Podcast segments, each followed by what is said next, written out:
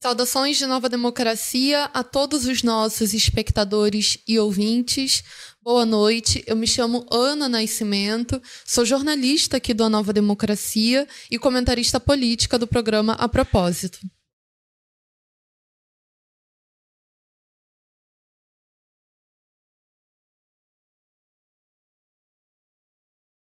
Antes da gente iniciar o nosso programa, nós gostaríamos de pedir encarecidamente a cada um dos nossos espectadores e ouvintes para que compartilhem o link da nossa live, deixem o seu like, se inscrevam no nosso canal e ativem o sininho caso você não tenha feito, e também deixe seus comentários, pois a gente irá interagir com vocês. São formas de apoio que vocês dão aqui ao Jornal Nova Democracia que fazem com que os nossos vídeos expandam cada vez mais. Certo. Sinalizaram que meu microfone está mudo aqui. Então vou pedir para os companheiros. Perfeito. Então, corroborar com a Ana no pedido de compartilhamento do nosso programa. É muito importante que o programa seja compartilhado nas redes sociais, nos grupos de WhatsApp, para amigos e familiares, até porque hoje a gente também tem ações e, e notícias importantes para tratar no programa de hoje. Hoje, a resistência nacional continuou a sua sucessão de ações que a gente tem visto nos últimos anos. A resistência nacional também emitiu importantes declarações.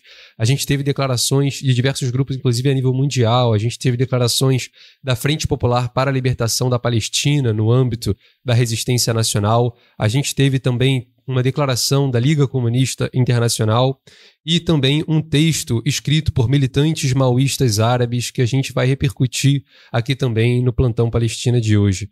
A gente teve também ações de solidariedade por todo o Brasil que a gente vai mostrar também aqui no nosso plantão Palestina do dia de 7 de dezembro. Hoje a gente vai ter também a entrevista que a gente realizaria ontem e foi adiada, a entrevista com Emir Mourad, secretário-geral da Confederação Palestina Latino-Americana e do Caribe, a COPLAC, que representa as comunidades palestinas na América Latina. O Emir Mourad também é ex-secretário da Federação Árabe Palestina do Brasil, a FEPAL, que representa as comunidades palestinas do Brasil. A gente vai seguir tratando e denunciando da catástrofe humanitária e sanitária na faixa de Gaza causada pelos crimes do Estado sionista de Israel. Hoje, especificamente, nós tivemos notícias da tortura de 20 palestinos no norte de Gaza. A gente vai tratar também do crescente isolamento político de Israel, principalmente em relação ali ao Egito, e também de crises ali entre os Estados Unidos e Israel, e também da crise interna em Israel. A gente vai falar da questão aqui do Brasil, dos refugiados brasileiros e também do desenvolvimento da situação da Polícia Federal e os supostos militantes do Hezbollah que foram presos sem nenhuma prova, aquela patacoada montada pela Polícia Federal. A gente vai tratar também do sionismo e atuação aqui no nosso país, as medidas que buscam é, equivaler o antissemitismo com o antisionismo e também a participação de sionistas em podcasts aqui no nosso país. Por fim, a gente vai tratar do recrudescimento da intervenção do imperialismo yankee na América Latina, principalmente na região da fronteiriça entre a Guiana e a Venezuela. Muito importante, Henrico. Pessoal, hoje nós faremos a entrevista com o Emir Murad, que é o secretário-geral da COPLAC. Nós faríamos essa entrevista ontem, mas tivemos problemas técnicos que é secretário-geral da Confederação Palestina Latino-Americana e também do Caribe, que representam as comunidades palestinas na América Latina. E ele também é ex-secretário-geral da FEPAL, que é a Federação Árabe Palestina do Brasil, que representa as comunidades palestinas por todo o território nacional. Bom, pessoal, a gente teve um superchat do Valentim também. O Valentim mandou um sticker é, a gente agradece o superchat no valor de cinco reais. Muito importante essa contribuição. Bom, então começando o nosso programa hoje, sem mais delongas, milhões de pessoas ao redor do mundo têm se solidarizado com a causa palestina, seja aqui na América Latina, na América do Norte, na Europa, na Ásia e na África. As massas populares comparecem em peso em protestos imensos condenando os crimes de Israel. As maiores manifestações da história da Inglaterra ocorreram em novembro. No mesmo mês, bairros proletários na Alemanha explodiram em enfrentamentos com as forças repressivas que falharam em impedir a solidariedade internacional à Palestina. Isso para a gente não falar das massas árabes que cerram fileiras por todo o Oriente Médio em sua luta anti-sionista e anti-imperialista. É evidente que a resistência palestina concentra em si a luta dos explorados e oprimidos de todo tempo, de, de nosso tempo, assim como foi com a Guerra Civil Espanhola nos idos dos anos 1930, resguardadas as devidas proporções.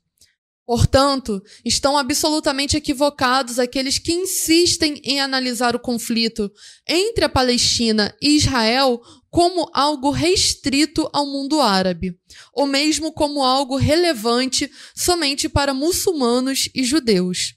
Estamos assistindo o desenvolvimento da luta anti-imperialista como nunca no presente século. Ana, é muito precisa a análise do jornal Nova Democracia, do programa A Propósito de hoje. E como prova do desenvolvimento da luta palestina, a gente tem também as, as, ações da resistência que foram feitas recentemente. Em uma série de ações da resistência, os combatentes palestinos têm demonstrado coragem e determinação notáveis contra as forças de ocupação israelenses. A Saraya al-Quds, a organização militar da Jihad Islâmica Palestina, tem estado na vanguarda desses confrontos realizando várias ações contra as forças sionistas na faixa de Gaza. Hoje, dia 7 de dezembro, às 14 horas, os combatentes da Saraya al-Quds se envolveram em confrontos ferozes com soldados sionistas no eixo de avanço do, barro, do, do bairro de Shujaya. Três veículos militares foram visados com projéteis Tandem e dispositivos explosivos de ação de guerrilha. Também hoje, Henrico, a Saraya Al-Quds, na Cisjordânia, emitiu uma declaração sobre os combates que ainda é, persistem lá em Tulkarem, na Cisjordânia ocupada.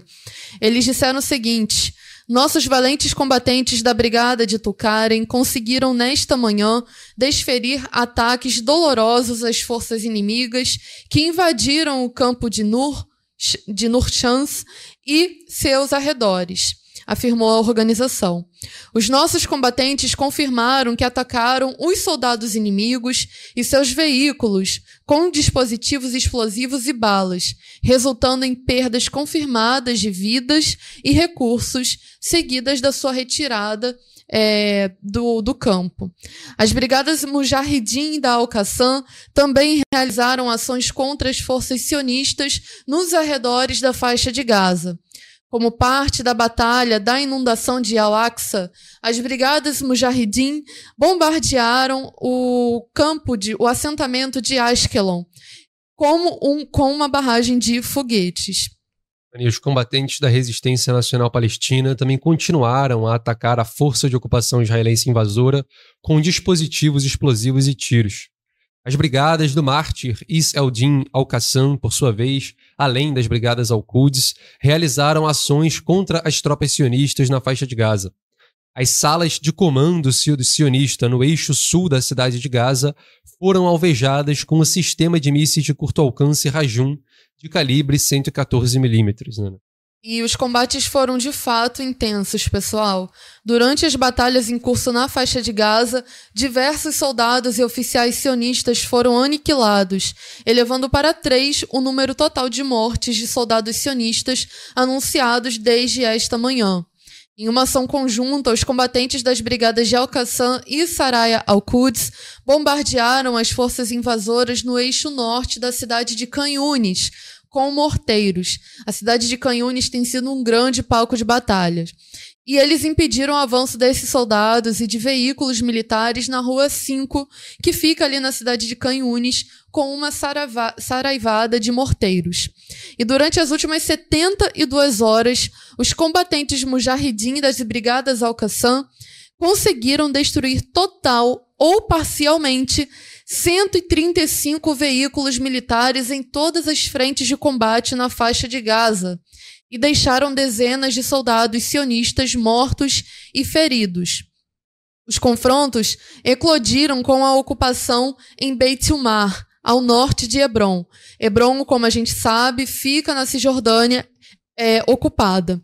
E os soldados da ocupação atiraram com armas de fogo e bombas de gás lacrimogênio contra os cidadãos, mas não foram registrados nenhum ferido. Nessa noite, os combatentes da Saraya al-Quds atingiram quatro veículos militares sionistas com os projéteis Tandem no bairro de Al-Shujaiya. Então, muito importante ver essas demonstrações aí da resistência nacional palestina contra as forças invasoras. Exatamente. O conflito agora já completa dois meses, mas a resistência palestina mantém o seu vigor e determinação contra os ataques das forças invasoras impondo baixas consideráveis e danos significativos também ao equipamento militar dos sionistas. Isso foi revelado, inclusive, por relatórios recentes disponibilizados pelas forças da resistência.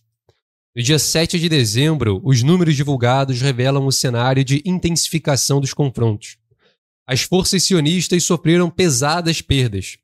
44 soldados foram relatados como feridos ou mortos.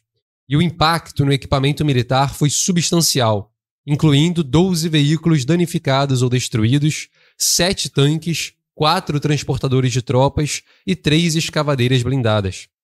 Segundo a nossa contagem, a partir do que foi relatado, foram 133 soldados feridos ou mortos, até agora, 82 veículos danificados ou destruídos, 39 tanques danificados ou destruídos, 23 transportadores de tropas danificados ou destruídos, 10 escavadeiras danificadas ou destruídas, dois navios danificados no Iêmen. E também um helicóptero danificado, isso desde o dia 2 de dezembro. O total geral de equipamentos danificados ou destruídos, incluindo veículos, tanques, transportadores de tropas, escavadeiras, navios e, navios e um helicóptero, chega a 157. O Hamas, agora, momentos antes de entrarmos no ar ao vivo, aqui no programa, declarou em uma conferência de imprensa que o número de veículos destruídos é muito maior do que o que a gente conseguiu reunir aqui, Ana. Muito importante, Henrico. E a resistência palestina continua forte após dois meses de agressão, afirma o Hamas. Em uma conferência de imprensa realizada hoje, ainda há pouco, o movimento Hamas declarou que a resistência palestina mantém sua força e determinação apesar de 62 dias de agressão contínua na faixa de Gaza. A conferência destacou o sofrimento, mas também a coragem do povo palestino.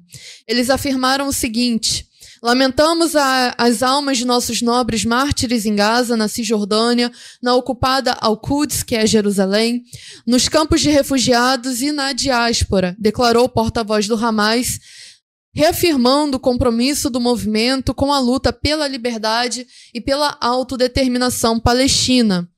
O porta-voz expressou solidariedade às vítimas e elogiou a resiliência do povo palestino, particularmente em Gaza. Destacando as ações da resistência, a conferência informou que mais de 410 veículos militares inimigos foram destruídos e dezenas de soldados e oficiais inimigos foram mortos desde o início da agressão terrestre em Gaza. O Hamas enfatizou que, apesar da dor e da injustiça, o povo palestino permanece firme, paciente e resistente. E a situação humanitária em Gaza também foi um ponto central da conferência. Foi relatado que mais de 1,3 milhão de pessoas foram deslocadas e estão vivendo em condições trágicas, enfrentando escassez de alimentos, água e assistência médica. A conferência de imprensa apelou à comunidade internacional para atuar de forma decisiva e fornecer ajuda humanitária. A conferência também condenou o que descreveu como propaganda sionista e americana reiterando que a luta palestina é uma resistência legítima. O Hamas expressou gratidão pelo apoio de várias nações e comunidades. Pediu também um aumento na mobilização e apoio internacional à causa palestina. As palavras do porta-voz, abre aspas, a resistência vitoriosa está pronta para continuar enfrentando e resistindo bravamente ao inimigo. Não importa quanto tempo a agressão dure, disse ele, ressaltando então e deixando claro a determinação do movimento em continuar com a luta. A conferência de imprensa ela será publicada na íntegra também no nosso portal anovademocracia.com.br, Ana. Muito bom, Henrico. E as forças Omar Al-Qassim, a organização militar da FDLP, intensificou significativamente suas ações de resistência contra as forças de ocupação. Em uma demonstração de força e determinação, a organização militar da FDLP detonou um dispositivo explosivo visando veículos invasores a leste de Canhunes, como parte da batalha denominada Tempestade ou Dilúvio de Al-Aqsa. Este ato de resistência simboliza um momento crucial na luta dos palestinos pela autodeterminação e liberdade. Segundo fontes locais, as forças Omar al-Qassim, integrantes das Brigadas de Resistência Nacional, como são chamadas, estão engajadas em confrontos acirrados com as forças de ocupação na área do cruzamento de Bani Shuleia, é, que fica ali na cidade de Canhunes, no sul da faixa de Gaza. Nesse contexto, um veículo invasor foi alvejado com um projétil de RPG, marcando mais um episódio da Batalha do, da Tempestade de Al-Aqsa. O embate direto, travado pelas Brigadas de Resistência Nacional Omar Al-Qassim, é, a leste e norte de Canhunes, resultou em numerosos feridos nas fileiras do exército de ocupação. Essas ações ressaltam a crescente capacidade de resistência e enfrentamento do povo palestino, simbolizando sua incansável busca por justiça e soberania em sua própria terra. Em um desenvolvimento recente e marcante, às 11h30 da manhã de hoje, as Brigadas de Resistência Nacional lançaram uma barragem de foguetes em direção a Reim, reforçando a amplitude e a intensidade de suas operações como parte da Batalha Tempestade de Al-Aqsa. Então, a gente para agora para ler rapidamente alguns comentários antes de chamar nosso convidado de hoje. A gente tem aqui o Tiago Castro, ele manda boa noite. A gente tem também o Wagner Campelo, ele diz intifada, rebelião do povo palestino contra a ocupação israelense da Cisjordânia e de Gaza. A primeira intifada de 1987 foi uma luta de pedras atiradas pelos palestinos que foi respondida com balas do exército sionista, inclusive completa 36 anos amanhã uhum. a primeira intifada e tem um texto inclusive no nosso portal anovademocracia.com.br sobre esse importantíssimo evento da história da resistência nacional do povo palestino. A gente tem também muitos comentários de apoio à resistência palestina e a gente agradece a interação de todos os nossos espectadores aqui conosco, Ana. Muito importante, Henrico. Saudações a todos os nossos espectadores que têm nos acompanhado, que têm mandado demonstrações de apoio, que têm é, demonstrado essa firmeza junto com o povo palestino.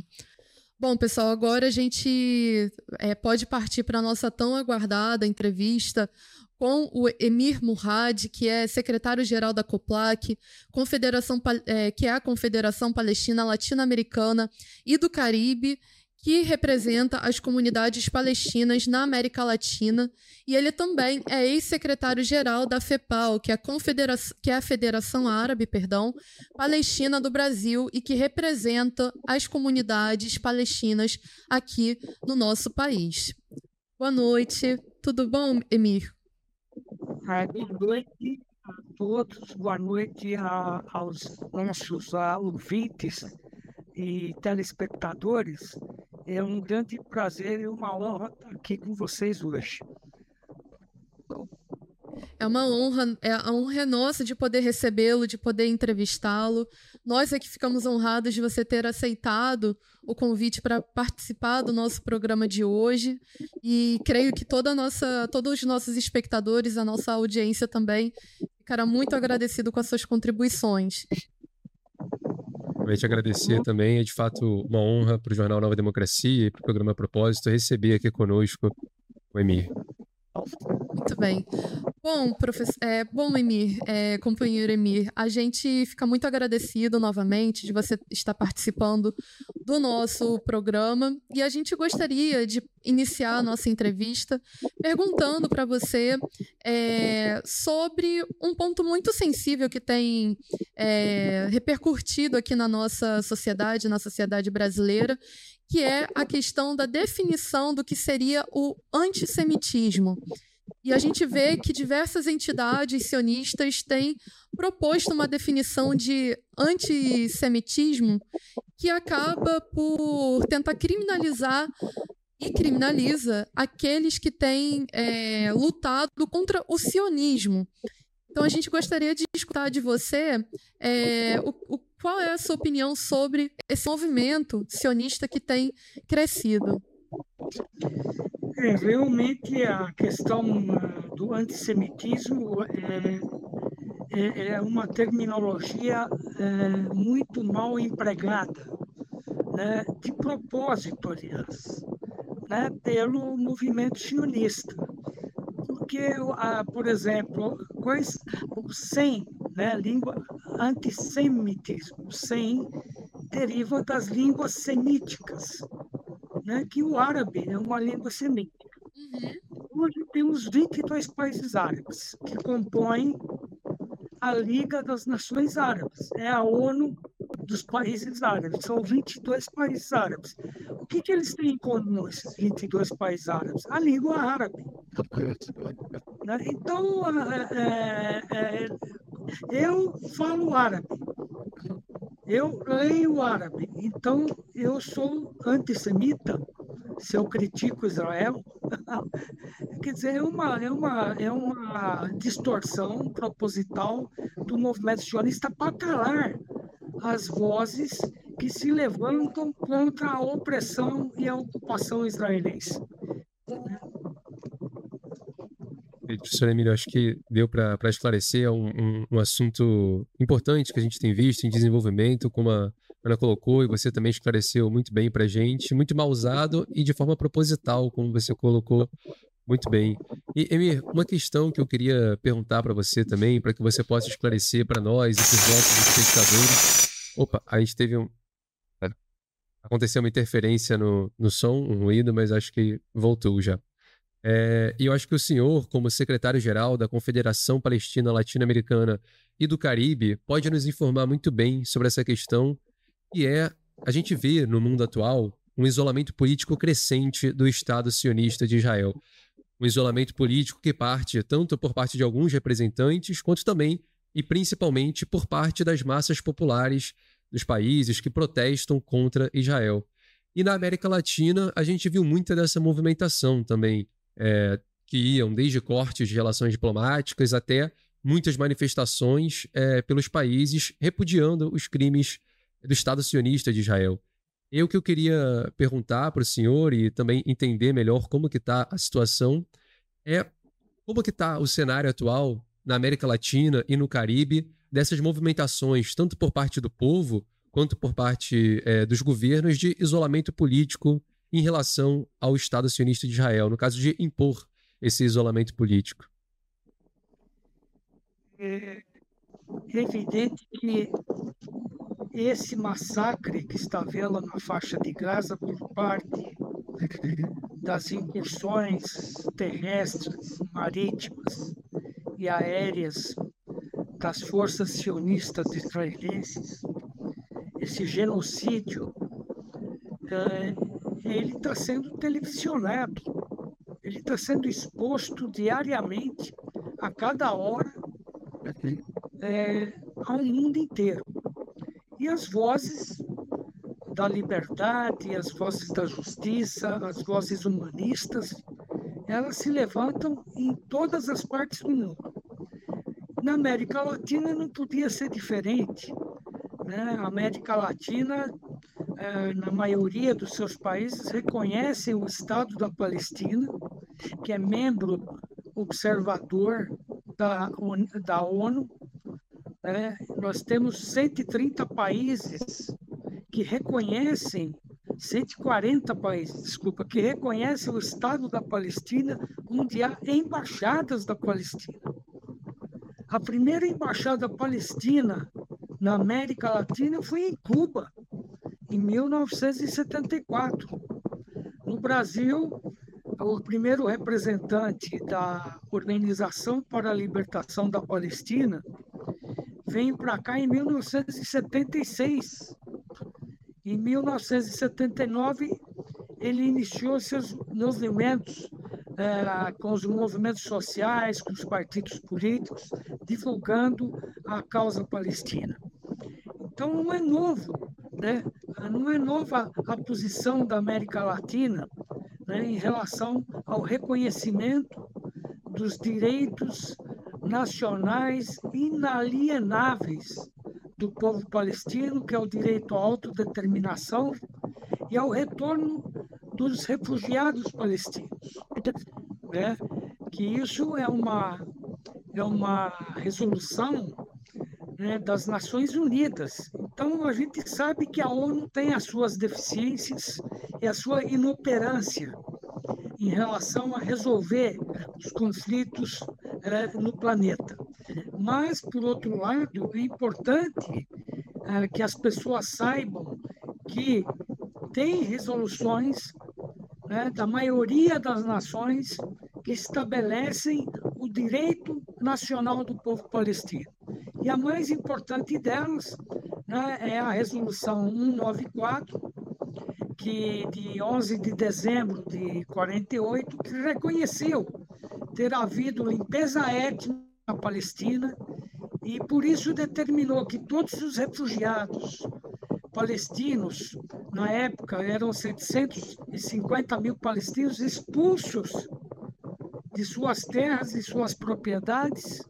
Hoje já somos mais de 6 milhões cadastrados pela UNRWA, que é o órgão da ONU que, que oferece assistência aos palestinos que estão instalados em diversos campos de, de refugiados ao redor uh, da Palestina, nos países limítrofes à Palestina.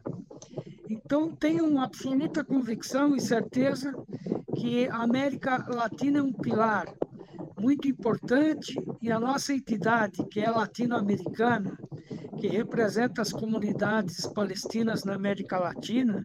Nossa entidade foi fundada em 1984 né, e ela estabelece as conexões com as comunidades e a representação com as comunidades palestinas e com os partidos e as organizações palestinas na, nos territórios ocupados.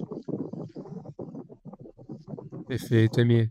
E... É, a gente gostaria também de perguntar, companheiro, como você é, colocou a importância das mobilizações populares para o reconhecimento dos líderes, organizações e do próprio povo palestino.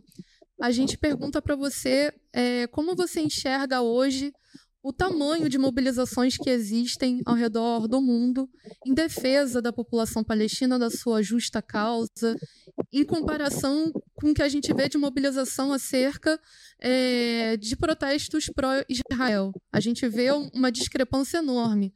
Há massas populares no mundo inteiro que têm se colocado é, em solidariedade ativa ao povo palestino, e a gente vê que essa solidariedade não é, penetra e não reper, repercute ali com o Estado sionista de Israel. Como você enxerga esse fenômeno? Israel sofre da impunidade, da impunidade por décadas de crimes cometidos contra o povo palestino. A impunidade que é apoiada pelo veto dos Estados Unidos no Conselho de Segurança da ONU, e pelo apoio dos Estados Unidos, né, material, financeiro, político, bélico, que oferece a Israel, né, que permite que Israel continue sua ocupação e seus massacres contra o povo palestino.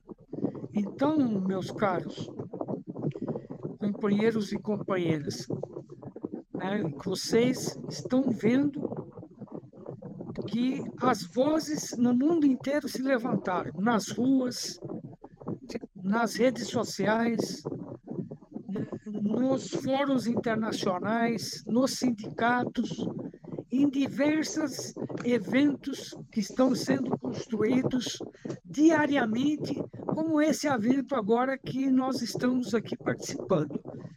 Então, eu agradeço a vocês da, do programa é, a propósito, né, que é muito importante a ação que vocês desenvolvem em divulgar a causa palestina e a resistência nacional do povo palestino.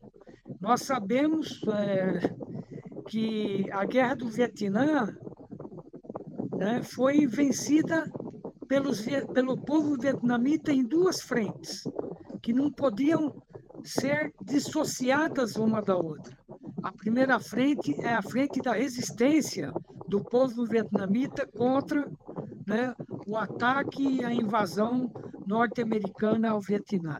E a segunda frente veio do próprio Estados Unidos, do povo dizendo: parem a guerra, essa guerra tem que ser é, encerrada agora. Então, foi esses movimentos né, que permitiram né, que a guerra, juntamente somados com a resistência do povo vietnamita, que parassem né, os massacres que ali aconteciam na década de 60 e na década de 70. E a gente vê com muita uh, importância né, que as vozes não se calem, continuem, né, continuem firmes, né, não parem de falar sobre a questão palestina. Esse é o apelo, o pedido que a gente faz até que a gente expulse o último soldado da ocupação sionista da Palestina. Então é muito importante que as vozes nos Estados Unidos, a terra onde uh, o presidente americano dá o total apoio ao Estado de apartheid, ao Estado genocida de Israel. E é de lá que acreditamos que a opinião pública pode mudar os rumos tá da guerra somados às vozes da América Latina, da Europa e da Ásia, da África e da Oceania. Então, eu agradeço mais uma vez a cada um dos que estão nos assistindo ao programa Nova Democracia, né, que estão fazendo um importante trabalho né, de divulgação, né, de angariamento de apoio à causa palestina. Muito obrigado a vocês. Perfeito, professor. É um prazer, na verdade, é um comprometimento do jornal com esse intrépido, heróico povo é, palestino e também o compromisso das massas populares com o povo palestino. Não poderia ser diferente esse apoio. Professor, eu queria, aliás, Emir, eu queria te fazer uma outra pergunta, mas antes de entrar nela, eu só queria perguntar ao senhor se tem algum ventilador próximo aí, porque está tendo algum um ruído leve no, no áudio. E aí parece o som de alguma ventilação ou algo do tipo. E aí.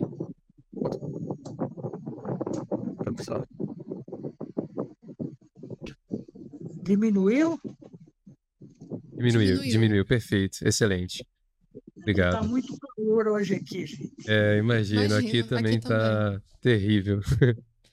É, e agradeço mais uma vez. E, professor, você tocou em pontos é, muito importantes, principalmente no apoio popular que a causa palestina tem. Inclusive, você rememora a questão do Vietnã, também muito pertinente.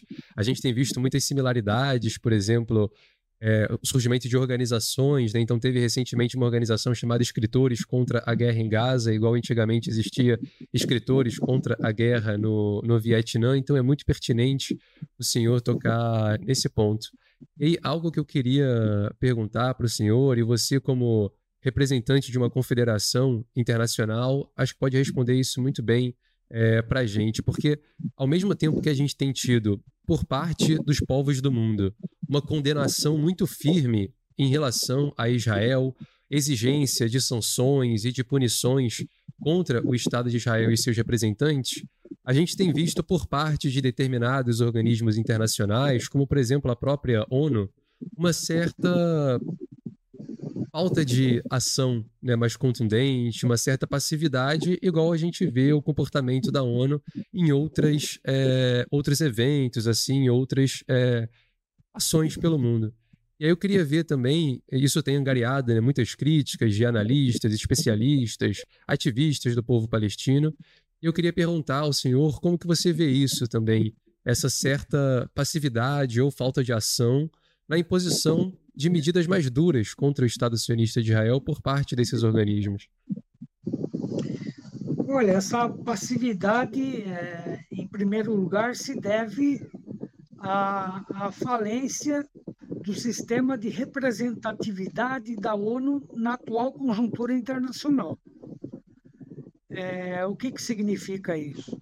Significa que a ONU é, é o poder máximo da ONU, o maior poder da ONU é o Conselho de Segurança, que é composto por cinco países que têm o direito a veto, ou seja, qualquer resolução que é, é deliberada no Conselho de Segurança da ONU, ela tem que ter o consenso de cinco dos cinco membros permanentes do seu Conselho de Segurança, ou seja, China, Rússia, Estados Unidos, Inglaterra e França.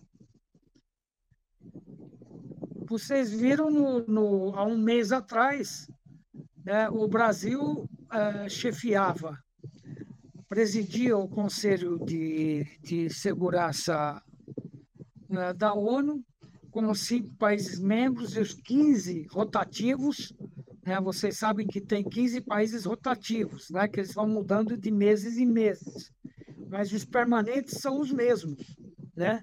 E teve 12 países favoráveis, que era um cessar-fogo uh, humanitário, chamado cessar-fogo humanitário, né, onde teve 12 países favoráveis, duas abstenções e o veto dos Estados Unidos. O Império vetou uma resolução que chamava por um cessar-fogo humanitário, não é nem um cessar-fogo definitivo, era uma tipo de uma pausa, tá evidente que esse sistema faliu da ONU, ele precisa ser reconfigurado, ele precisa ter uma mudança né, e incluir nos seus membros permanentes países da África, países da, da América uh, do Sul, da América Central, da, da Ásia. Né? Então, essa é uma das bandeiras, inclusive, do, do atual governo brasileiro, apoiado por diversos países uh, do mundo, né? e espero que essa carnificina, esse massacre que está acontecendo hoje, mais um contra o povo palestino, ele seja uma, uma mola propulsora né, de angariar apoio para que a ONU mude, né, que a ONU se torne realmente representativa, não da correlação de forças, é, ao término da Segunda Guerra Mundial, mas na correlação de forças atual. Né? Hoje nós temos blocos né, que se contrapõem ao imperialismo americano. São blocos que, que, que, que, que agem é, de forma multipolar. Né? E, e isso é determinante nas relações internacionais e esperamos que o, o, a nova configuração mundial, ela que vem sendo construída, né, ela se torne a predominante é, é, no futuro próximo. Professor, é, perdão, companheiro Emir, a gente, pegando um pouco do gancho, você, já que você tocou na questão do cessar-fogo humanitário e toda a questão da ONU, a pergunta que o Henrico acabou de trazer também, como você avalia o significado histórico dos últimos acontecimentos em que Israel se viu obrigado a aceitar ou pelo menos aderir aos termos colocados pela Resistência Nacional Palestina para o cessar-fogo temporário que foi estabelecido? Olha, é, existem fatores, né, claro, que determinam os rumos da guerra, né? E um deles, e principalmente, é a resistência, porque é o, o, é, você sabe que é assimétrico. Né? Os palestinos não têm um porto, não têm um aeroporto, não têm exército, não têm tanques, não têm aviação. Né? Mas temos túneis. É, vocês sabem que é, os vietnamitas é, é eles são professores uhum. né, da guerra dos túneis.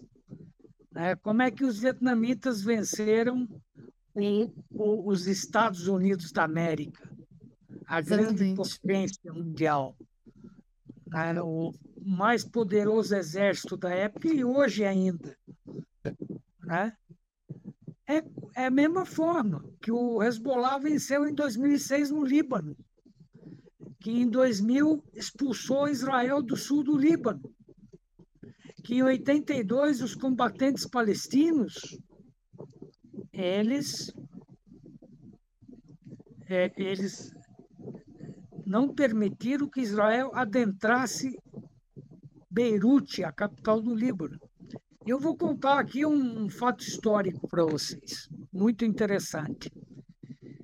É, em 82, em junho de 82, Israel invadiu o Líbano e chegou até Beirute, a capital do Líbano. Muito bem. 10 mil combatentes da OLP, da Organização para a Libertação da Palestina, que inclui é, Al-Fatah, Frente Popular de Libertação da Palestina, Frente Democrática e outros grupos libaneses. Na época não tinha o Hamas. Ou seja, o, o genocídio palestino não começou dia 7 de outubro. E a resistência palestina não começou dia 7 de outubro. A resistência palestina é histórica.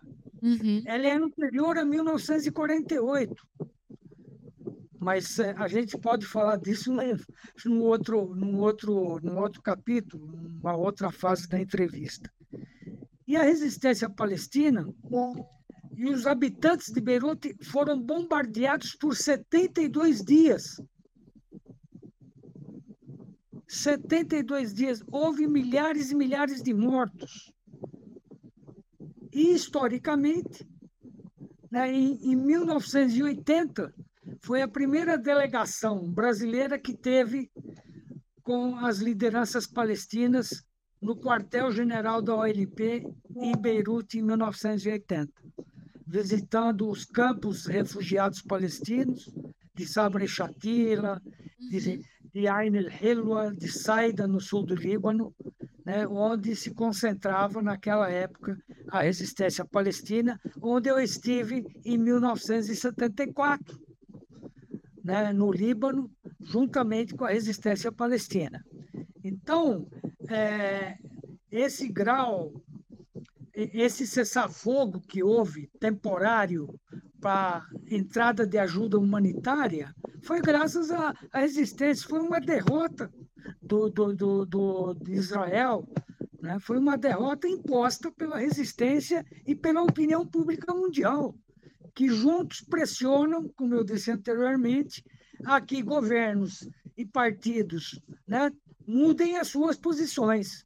Uhum. Então é importante manter essa pressão para que a gente consagre mais vitórias para o povo palestino. Perfeito, Amir. Você falando da questão do, da resistência palestina não ter tanques, me lembrou uma outra alusão ao Vietnã, do Von Giap, que quando questionado, ah, vocês não têm é, também tanques e aviões, no, no, vocês não têm blindados no Vietnã, ele respondeu, bom, que bom, então a gente também não tem nenhum para perder. Então também é uma vantagem que, que, que, se tem ao não ter nada, né? Você não tem nenhum para perder. E, professor, eu ia perguntar para você, você toca na questão do Líbano, do Hezbollah, uma pergunta que eu queria tocar era a questão da regionalização da guerra que a gente vê hoje em dia. Mas, ao que você acabou de trazer para a gente, eu acho que eu vou mudar a minha pergunta. O senhor falou que estava em 1974 no Líbano, junto com a resistência nacional. E eu acho que talvez isso seja de mais interesse, inclusive, dos nossos espectadores. Como que foi é, essa experiência? Como que foi é, esse contato no, lá junto com a Resistência Nacional Palestina em 1974. Como que, que se deu e como que foi essa experiência? Bom, é, isso, isso eu tive é, em 1966, eu tive em Jerusalém. Sim. Em 1966, você sabe que Jerusalém não era ocupada, uhum. né? porque Israel veio ocupar a faixa de Gaza, Cisjordânia e Jerusalém Oriental em junho de 1967, um ano depois da que eu estive em Jerusalém. Eu tinha apenas seis anos de idade. Eu fui com meu avô, que era um dos líderes uh, muçulmanos no Vale do Beká, no Líbano, e juntamente com a minha mãe. Nós ficamos 40 dias em Jerusalém e depois voltamos ao Líbano e de lá eu voltei ao Brasil, que meu pai nos aguardava aqui no Brasil. Eu fui lá aprender a, a, o árabe, né? Minhas primeiras uh, lições de árabe foram com a minha mãe, que ela era professora de árabe aqui no Brasil, e depois eu, com seis anos no Líbano, eu, eu tive um, um professor de árabe lá. Depois, ah, retornando ao Brasil, em 1970, eu vejo meu pai chorando ao pé do rádio. E eu tinha 10 anos, eu não sabia por que, que meu pai estava chorando. E eu fiquei muito impressionado com, com, a, com a cena.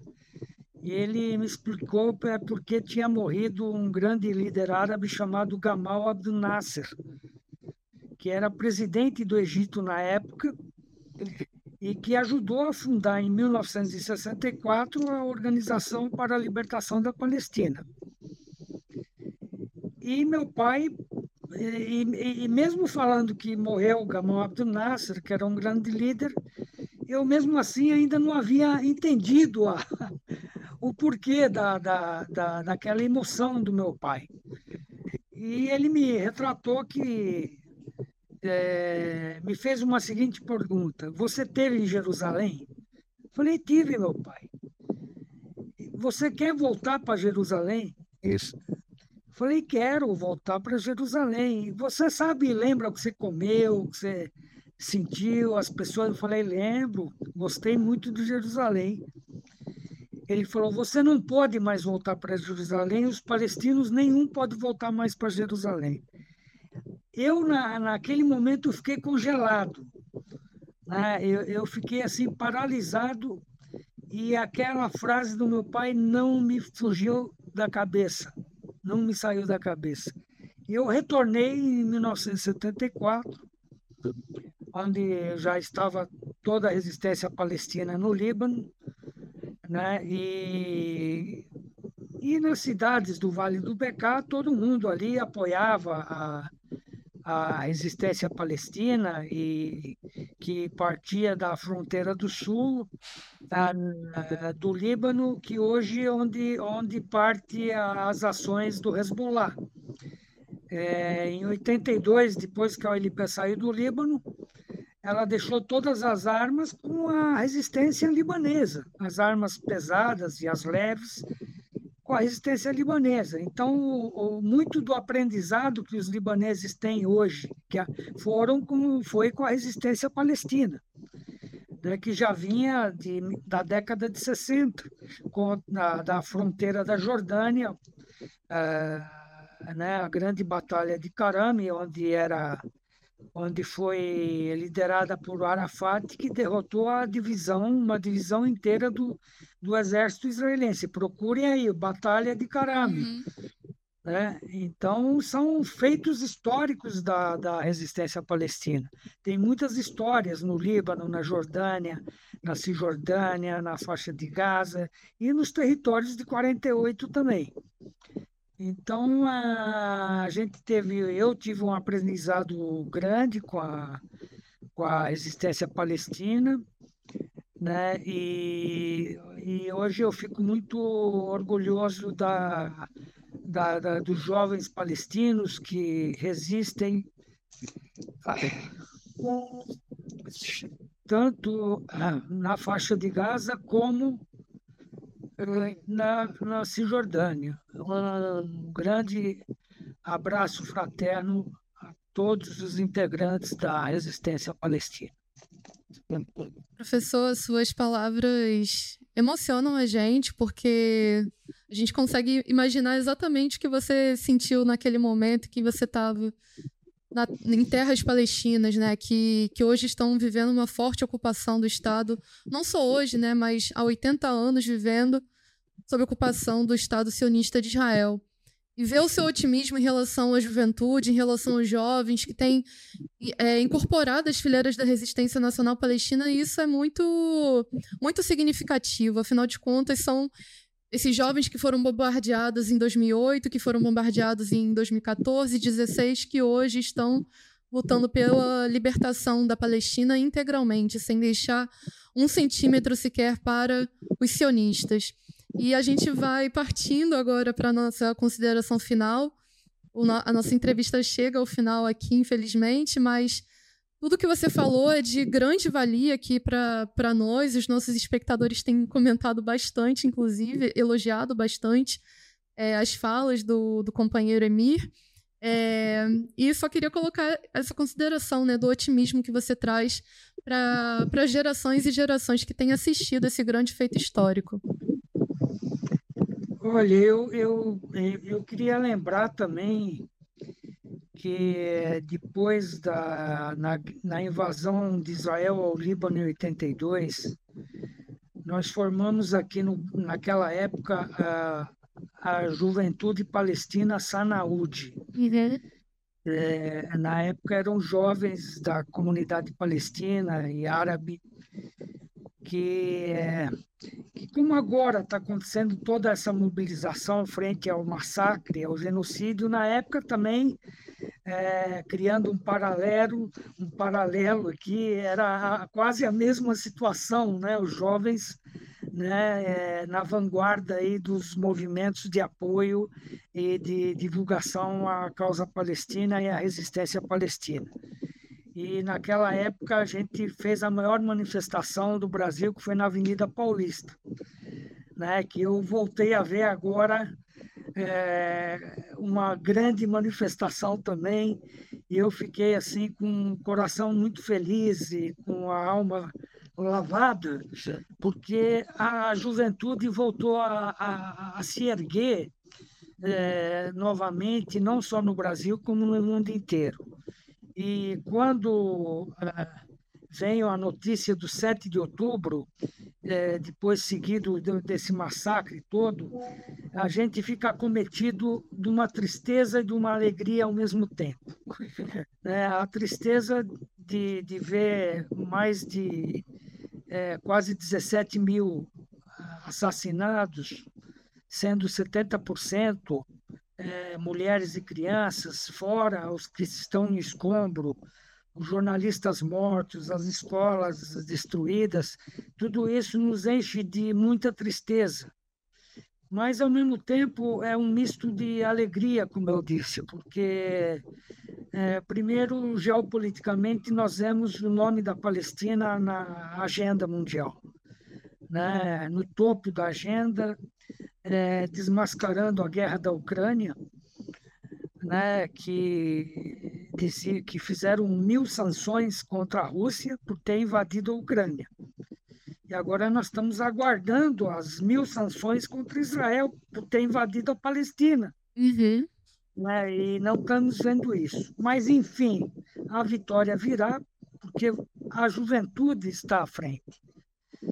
Se vocês verem os filmes, todos que vocês mostram aí são jovens, Sim. de 20 a 25 anos, né, a 30 anos, né, apesar que eu considero a juventude um estado mental, não um estado corporal, né, um estado físico. Mas, enfim, né? O que eu peço para todos os jovens que estão nos assistindo, mantenham à frente do movimento de apoio e de resistência nacional do povo palestino. E mais uma vez, agradeço a vocês, a, a, todos os a, aos que a todos aos que não entendem também o que é uma resistência, porque muitas vezes a pessoa é, se diz pacifista e muitas vezes se coloca contra o uso de armas, né, para uma resistência.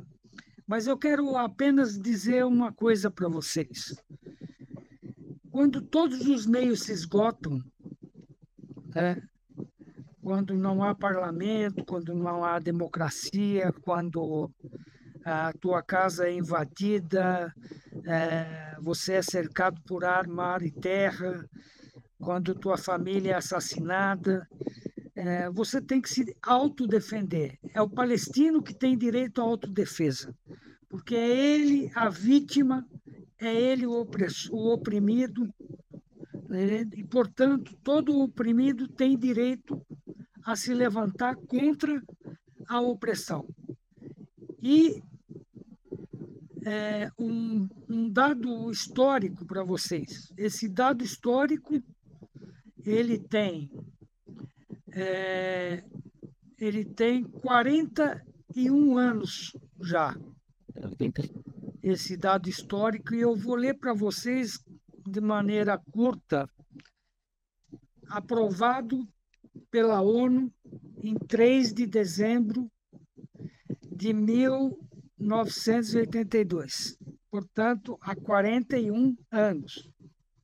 E diz o seguinte: o item 2 dessa resolução reafirma a legitimidade da luta dos povos por sua independência, por sua integridade territorial, por sua unidade nacional e por sua libertação da dominação colonial e estrangeira e da ocupação estrangeira por todos os meios ao seu alcance. Povo tem direito a resistir por todos os meios ao seu alcance, incluída a luta armada. Isso é uma resolução da ONU. Então, essa é a história da humanidade. Né? Todos os povos do mundo, quando são ocupados, seu território ocupado, oprimido, ele tem direito a resistir. Como resistiu os franceses contra a ocupação nazista, como resistiu os argelinos contra a ocupação francesa, colonização francesa, o Vietnã, a Líbia. Eu tive na Líbia, conheci o povo líbio. Esse povo líbio perdeu 700 mil líbios na segunda metade do século passado lutando, era metade da população líbia, lutando contra a colonização italiana. Líbia, no norte da África.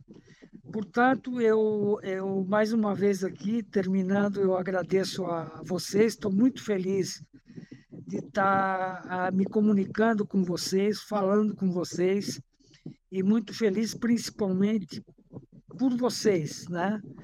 Por vocês, uh, Henrico e Ana, estarem à frente desse tão nobre programa que apoia e divulga causas nobres e aos que estão nos assistindo aqui também, muito obrigado pelas palavras de carinho e, e, e apoio.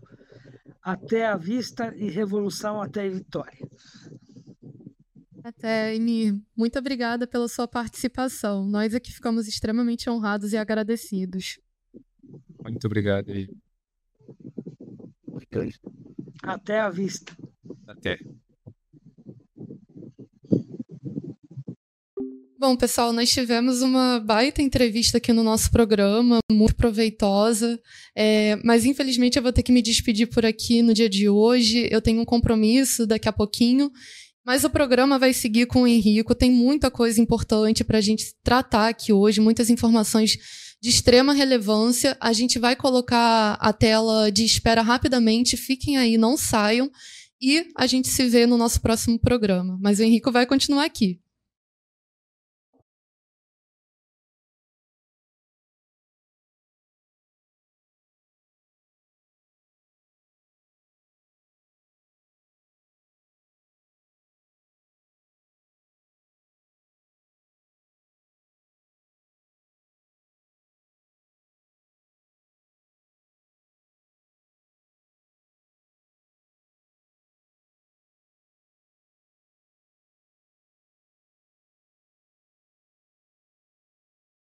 Companheiros, saudações, a gente está de volta. Foi rapidamente é, um intervalo para que a Ana pudesse é, sair para o compromisso que ela tem daqui a pouco.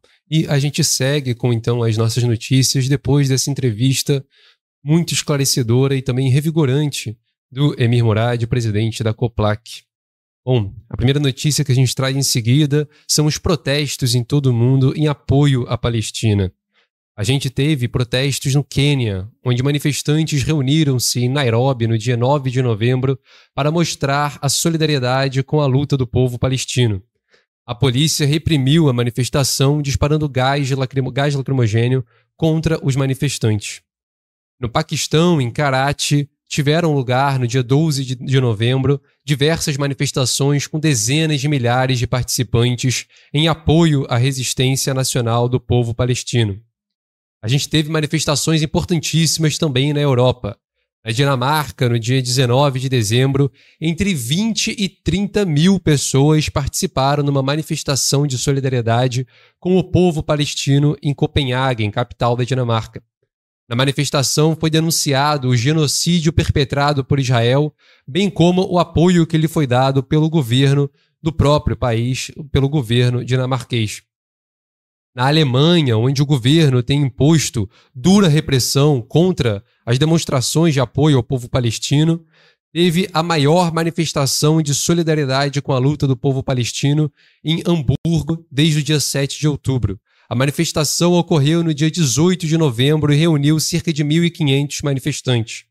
Na Alemanha, como colocado, a solidariedade com o povo palestino é fortemente reprimida. Também no dia 18 de novembro, a manifestação da Aliança Pró-Palestina em Hamburgo foi proibida algumas horas antes do seu início previsto. Outra manifestação foi autorizada, mas enfrentou forte intimidação policial com base em slogans que existiam a liberdade para a Palestina. Ativistas da Liga Vermelha participaram da manifestação com uma grande faixa com a consigna Rebelar-se é justo, em alemão e árabe e foram calorosamente recebidos. Na Itália, na Torre de Pisa, uma bandeira da Palestina foi erguida num tradicional ponto turístico. Além disso, tiveram importantes manifestações também na Grécia e no Reino Unido. Na América Latina, ações desse tipo também ocorreram. No Rio de Janeiro, a Nova Democracia realizou a cobertura das manifestações, inclusive de uma destacada que terminou em frente ao consulado dos Estados Unidos e apedrejou o prédio com pedras, garrafas de tinta vermelha e também atirou rojões contra a sede do imperialismo yankee aqui na cidade. Você pode conferir essas coberturas em vídeo no canal do jornal A Nova Democracia. No México, a organização revolucionária Movimento Feminino Popular realizou um evento para denunciar a violência patriarcal e o colonialismo. Nele, as mulheres mexicanas revolucionárias realizaram intervenções em apoio à Palestina, assistiram a um documentário sobre a luta das mulheres mexicanas e celebraram, junto a isso, os 130 anos do nascimento do presidente Mao Tse Tung. No Brasil, em outubro, uma ação de protesto às empresas que apoiam o sionismo israelense foi publicada pelo portal de notícias Arauto Vermelho. O vídeo mostra um ativista revolucionário alvejando uma filial do McDonald's com dois coquetéis Molotovs.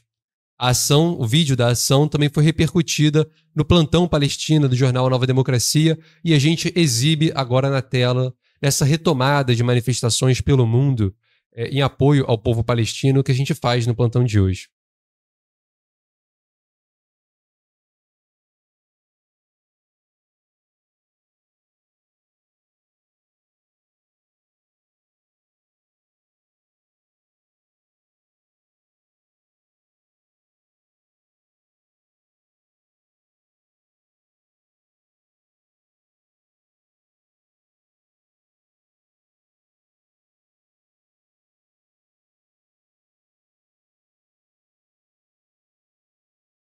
Bom, essa foi, mais uma vez, uma das ações de solidariedade ao povo palestino realizadas aqui no Brasil e repercutidas pelo portal Arauto Vermelho.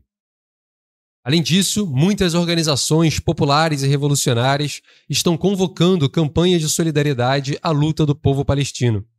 Como podemos ver, não é só no Oriente Médio que as manifestações em condenação aos crimes do sionismo estão se desenvolvendo. Elas fazem parte, na verdade, de um movimento anti-imperialista que se espalha por todo o globo. Como parte disso, o Partido Comunista da Índia, maoísta, e a Liga Comunista Internacional, a LCI, lançaram uma convocatória para uma semana de ações em apoio à Palestina. O Partido Comunista da Índia, maoísta, lançou um comunicado de imprensa intitulado Estamos com a Palestina. Nele, a organização que dirige a Guerra Popular na Índia convoca uma semana de ação de 2 a, do, de 2 a 8 de dezembro com as seguintes consignas. Exigimos o fim imediato da guerra em Gaza por parte de Israel fascista. Em um trecho, os comunistas indianos afirmam que, abre aspas, a Palestina pertence à Palestina e o conceito de duas nações é contra os direitos básicos do povo palestino.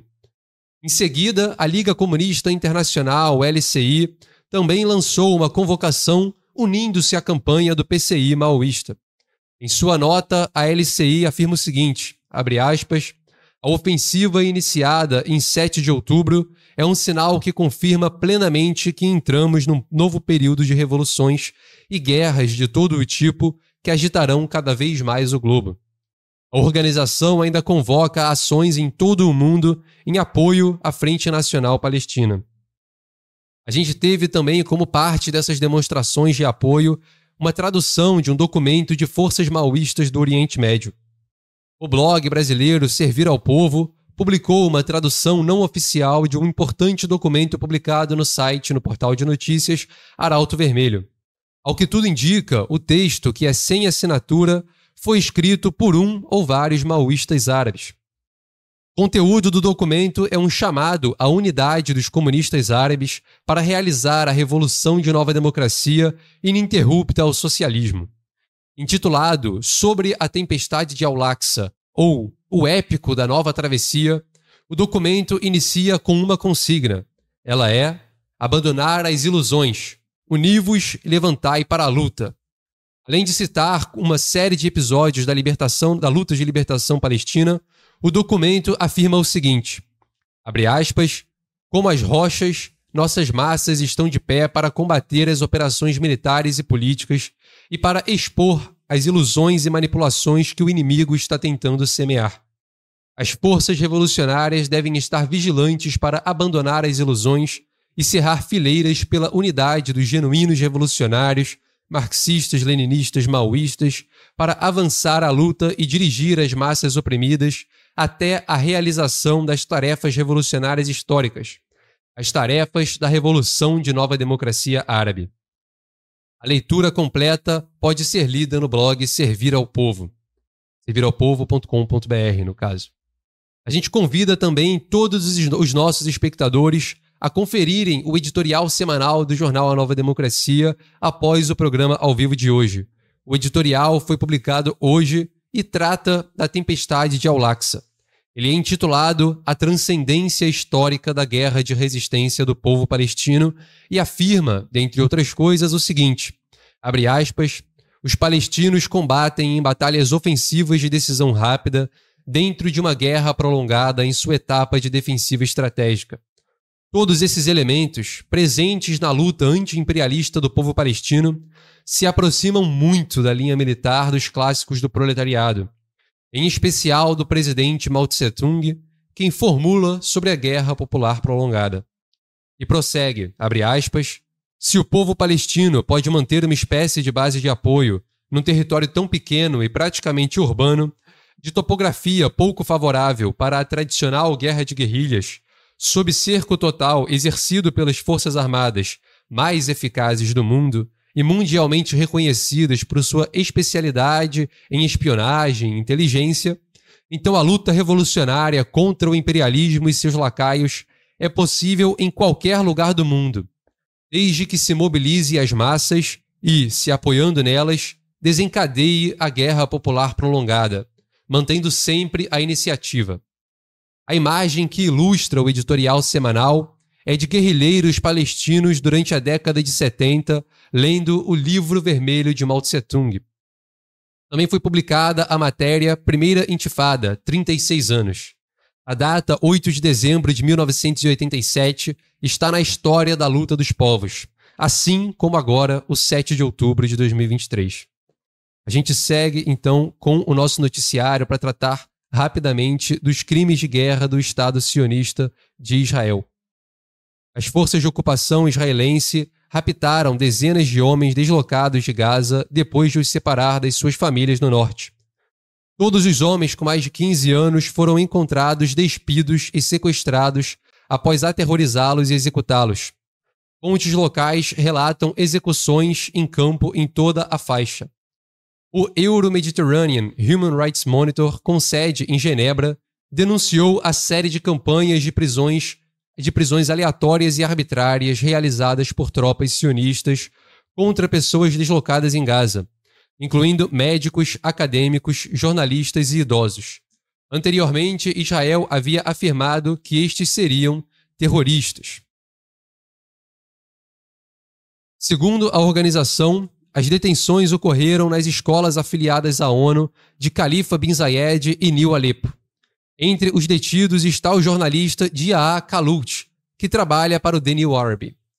A irmã de Kalut relatou ao Euromed Monitor que ele foi forçado a deixar a sua filha deficiente de 7 anos sozinha e foi levado sob a mira de uma arma antes de ser despido e severamente espancado, a gente vê o nível de brutalidade do Estado sionista de Israel e também a que nível que chega as falsificações que fazem das alegações de que as suas vítimas são unicamente, como eles colocam, terroristas na tentativa de criminalizar a resistência nacional e também todo o povo palestino. As tropas, sioni... As tropas israelenses lançaram campanhas de prisão aleatórias e arbitrárias contra pessoas deslocadas, incluindo médicos, acadêmicos, jornalistas e idosos, disse o Euromed Monitor. A denúncia do Euromed segue relatos anteriores de homens palestinos que foram despidos e detidos por soldados israelenses no norte de Gaza, conforme mostrado em vídeos divulgados pela imprensa israelense. Kalut foi forçado a deixar a sua filha deficiente de 7 anos sozinha e foi levado sob a mira de uma arma antes de ser despido e severamente espancado. Uma outra notícia que a gente traz hoje é um pronunciamento do Osama Hamdan, líder do Hamas, sobre abusos contra palestinos no norte de Gaza, que reitera, inclusive confirma o que disse o Euromed Monitor. As fotos do abu dos abusos contra os prisioneiros confirmam que a ocupação visa todo o povo palestino, declarou o Osama Hamdan. E ele segue: a ocupação prendeu e abusou de civis desarmados sem qualquer ligação com operações militares. As fotos de detidos civis que não portam armas e as afirmações de que são da resistência são mentiras. Os abusos de civis em Beit Lahia é uma nova imagem dos campos nazistas. A preocupação americana em não prejudicar os civis é uma continuação das mentiras e do encobrimento dos crimes da ocupação, concluiu o líder do Hamas, Osama Hamdan. Além disso, o Ministério de Saúde palestino em Gaza divulgou novos dados sobre as mortes, o genocídio do povo palestino. Segundo o ministério, 350 cidadãos palestinos foram mortos somente nas últimas 24 horas, elevando o número total de palestinos assassinados desde o início da guerra no dia 7 de outubro para 17.170 cidadãos e mais de 47 mil feridos. Fora, claro, os que estão soterrados sob os escombros dos prédios e casas bombardeados e até agora desaparecidos. Os palestinos também protestam por alimentos em frente à sede da UNRWA em Deir al-Balá, a UNRWA, no caso, a Organização da ONU na Palestina para Refugiados. Os palestinos protestam ao, lado de fora da sede da organização em Deir al-Balá após a guerra de fome travada pela ocupação sionista na faixa de Gaza, em meio a pedidos também, exigências para que o Egito abra a passagem de Rafah e traga alimentos e suprimentos básicos. Enquanto isso, por outro lado, as forças sionistas de ocupação sitiaram uma escola que abrigava milhares de desocupados. Um palestino preso na escola de Califa, em Beit Lahia, no norte da faixa de Gaza, disse ao monopólio de imprensa Al Jazeera que o exército sionista está cercando a escola e abriga cerca de 7 mil pessoas deslocadas. Ele afirmou o seguinte: seus atiradores estão no topo de vários prédios em frente à escola. Disse ele que não quis se identificar. Ele acrescentou também que várias pessoas dentro da escola foram assassinadas e que seriam enterradas nas dependências da escola devido a esse cerco sionista que impede o sepultamento em locais mais adequados. Por fim, a força de ocupação israelense também está atacando fortemente o campo de refugiados de Jabalia com bombas de fósforo branco proibidas internacionalmente. Esses ataques continuam em todas as partes da faixa de Gaza e fazem parte dessa série de ataques de fósforo branco desencadeadas por Israel desde o dia 9 de outubro, o segundo dia da guerra, e também ataques de fósforo branco que já foram comprovados por organizações como a Anistia Internacional e também a Human Rights Watch. A gente encerra o programa um pouco mais cedo que normal no dia de hoje, a gente vai ficando por aqui. Esse foi o programa, o plantão palestina de hoje, do programa A Propósito. A gente agradece imensamente a presença de todos os nossos espectadores que estiveram aqui conosco e reitera também o agradecimento ao nosso entrevistado, o Emir. Foi um prazer entrevistá-lo e foi um prazer também estar com todos vocês aqui hoje, dando cabo ao comprometimento do Jornal Nova Democracia com o plantão palestino. A gente espera vocês amanhã no Plantão Palestina, às 19 horas aqui no mesmo canal. Uma boa noite e até amanhã.